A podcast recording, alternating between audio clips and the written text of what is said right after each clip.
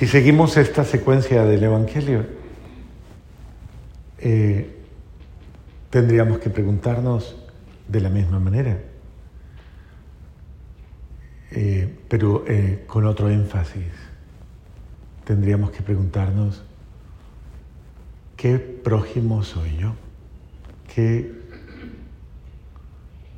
Y sería bueno evaluarlo, ¿no? Yo soy un, un buen elemento para otros, o sea, yo sí soy bueno para otros. Soy una persona capaz de compasión con otros. Yo soy un buen prójimo. O soy el... Cuando habla del sacerdote ahí, está hablando de una persona de iglesia, de una persona de consagrada, de una persona entregada a Dios, que sin embargo pasa y es indiferente ante el dolor. O sea, es alguien, alguien para el que lo que dice que vive o que cree no, no, no, no, no lo toca, no le dice nada, parece que no, ni lo inmuta. Pasa de largo y lo evita. Ni le interesa detenerse a mirar qué pasó, te sucede algo. Que eso en un momento determinado puede ser puede ser una actitud muy, muy diciente. O el levita, que de, alguna manera lo mira y lo evita. O sea, hasta cambia de camino. Y el levita es uno de esos muy ajustados a las normas, ¿no? esas personas. Jesús señala dos personas como muy, supuestamente dos practicantes. Y los dos practicantes se rajan ante el examen de la vida, o sea, el examen que les pone la vida que es un examen inmediato. Y finalmente pone el samaritano, que el samaritano es tomado como, como por los judíos practicantes y ortodoxos, era tomado como un, una especie de pagano, o sea, como una de esas personas como que en última instancia no son eh, los verdaderos fieles y creyentes, sino que son como creyentes de baja calidad, como de esa gente que, de la que se espera cualquier cosa, de esos en los que nadie cree. Y sin embargo, el Señor nos confronta, ¿no? Pone una situación muy confrontadora, porque esto se parece mucho a la frase que él utiliza en otro lugar y dice, los pecadores y las prostitutas los precederán en el reino de los cielos. Y uno dice, pero a ver, eso es como duro, que a uno lo comparen con una persona que llevó una vida mala, entre comillas, mala. ¿Y por qué pone ese ejemplo? Porque dice, porque esas personas, aunque están revestidas de pecado, son débiles, tal vez tienen torpeza, no son las buenas de la iglesia de todos los días. Esa gente es más humilde que usted. Esa gente es menos chismosa que usted. Esa gente es menos eh, agria, áspera y dura que usted. Esa gente es menos criticona que usted. Esa gente es menos eh, amargada que usted. Esa gente es menos... Eso es lo que está diciendo ¿eh? ¿Sí o no? Y esa gente es la que usted mira mal. Y esa gente es mejor que usted. Y esa gente, Dios la mira con mucha bondad. Dice, esos sí van a entrar al cielo. Ustedes van para el infierno.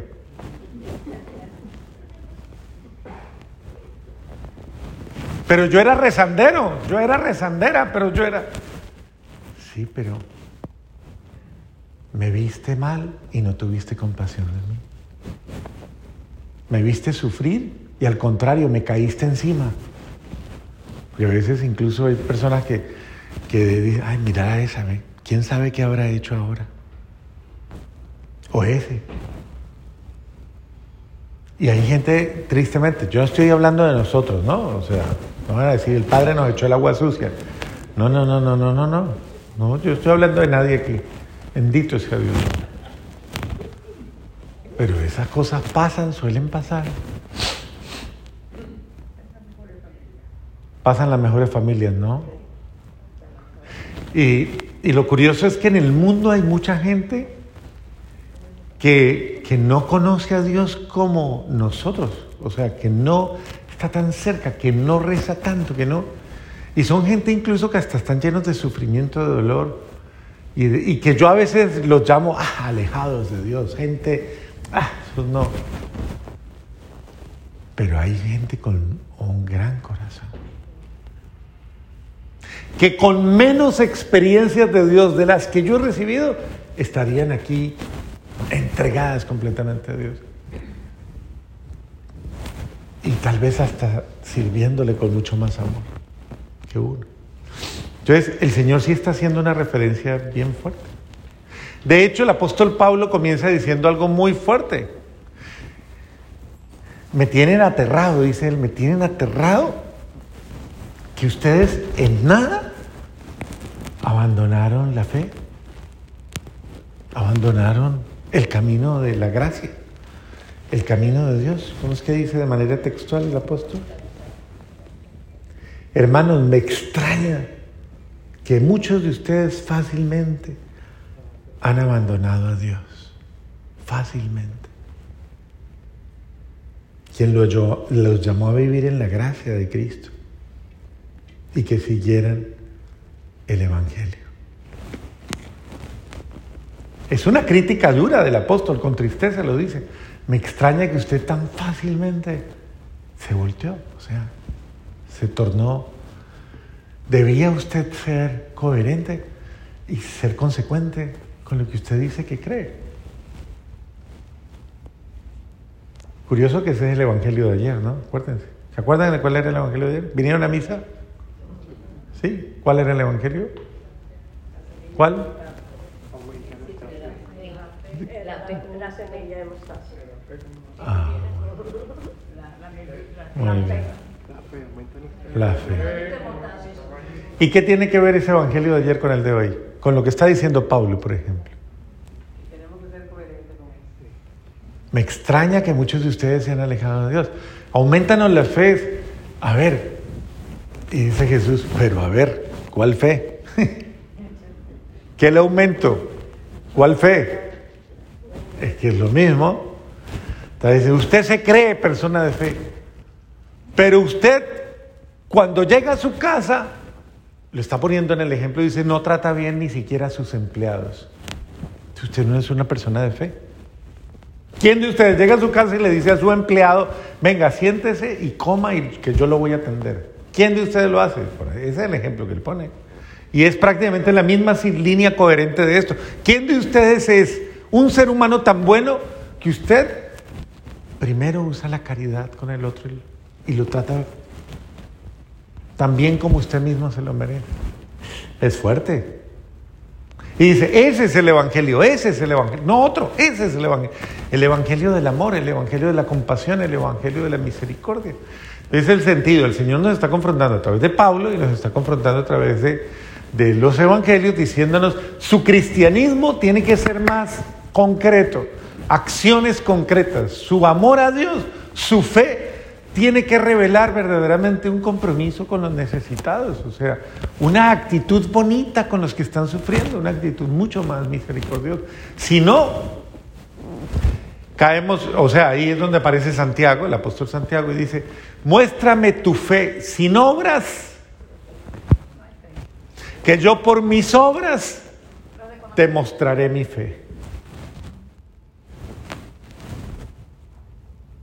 La fe sola no salva, dice. La fe sola no salva. yo tenía mucha fe, yo rezaba mucho, ¿no? Pues que la fe sola no salva. ¿Qué salva? El amor, la caridad, y Dios nos presenta todos los días oportunidades de ser caritativos, buenos, todos los días. ¿Cómo? De muchas maneras. No haciendo quedar mal a mi compañero de trabajo por un error que tuvo y entonces yo no me ayudándolo. No es que le tape, no, siendo compasivo, ayudando a mi, a mi, a, alguna persona, incluso a un compañero, siendo buen amigo. Mira, yo te cubro, ve, haz lo que tengas que hacer, yo te ayudo. Es uno, un ser humano bueno, esos seres humanos buenos que dan la mano, que ayudan sin interés, sin nada, son buenos. buenos seres humanos, buenas personas, buenos amigos, buenos hermanos, buenos familiares. Eh, eso es lo que Dios me pide, sea bueno. Si usted no es bueno, pues el Señor está diciendo ahí, no espere. Pues, ¿cómo quiere usted? ¿Qué es lo que usted quiere? ¿Qué quiere que le den si es que usted no da? El que da, recibe. Pero usted qué da? Como para que uno diga que, que se lo ganó.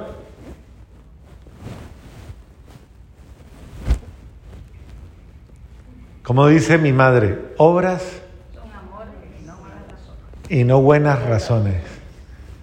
Obras son amores y no buenas razones. Ese es el sentido. Los hechos de vida ratifican el amor. Hechos, acciones de vida. Lo que yo hago por los que digo amar, lo que yo hago y como yo lo hago. Lo hago de buena manera, lo hago de buena gana, lo hago con buen espíritu, lo hago con buen corazón. Como se los decía ayer en la homilía de la noche, a la gente que verdaderamente hace las cosas con amor, que las hace bien, se les nota todo, se les nota cómo lo hacen, se les nota cómo barrió la casa, se le nota cómo tendió la cama, se le nota cómo lavó el plato, se le nota cómo, cómo dejó limpio el lugar que usó, se le nota, el que no, deja el reguero, deja todo, hace, deja el desorden, ni mueve el asiento, es que ni lo mete ni siquiera al, al comedor, no, ¿por qué? Porque a usted no le importa. detalles, detalles con los cuales usted revela que usted considera a otro. ¿Quién va a hacer eso que usted no hace? A alguien le va a tocar. Pero usted se ha puesto a pensar, yo podría hacerle la vida más fácil a alguien, a los demás. Entonces, esas son obras de amor. El Señor nos pide que seamos buenos conciudadanos. Eso es un buen conciudadano, porque es un buen hombre que a un extraño le hace el bien. A un extraño. Y bendito sea Dios, Dios, Dios premiará, Dios siempre premia. Como dice el dicho, hoy por mí. Y hace el bien. Se lo saben todas, ¿no? Sin mirar a quién. Hágalo, usted solo haga el bien, hágalo, hágalo. Y hágalo y no ande cantando, el, eh, cacareando el huevo como la gallina, ¿no? No lo cacaree mire lo que hice, mire lo que hice. No, no cacaré el huevo. Póngalo y vaya de calladito. Haga la buena acción y que tu mano derecha. Cuando uno hace el bien, uno no lo cacarea, sino que le da la gloria a Dios. Amén.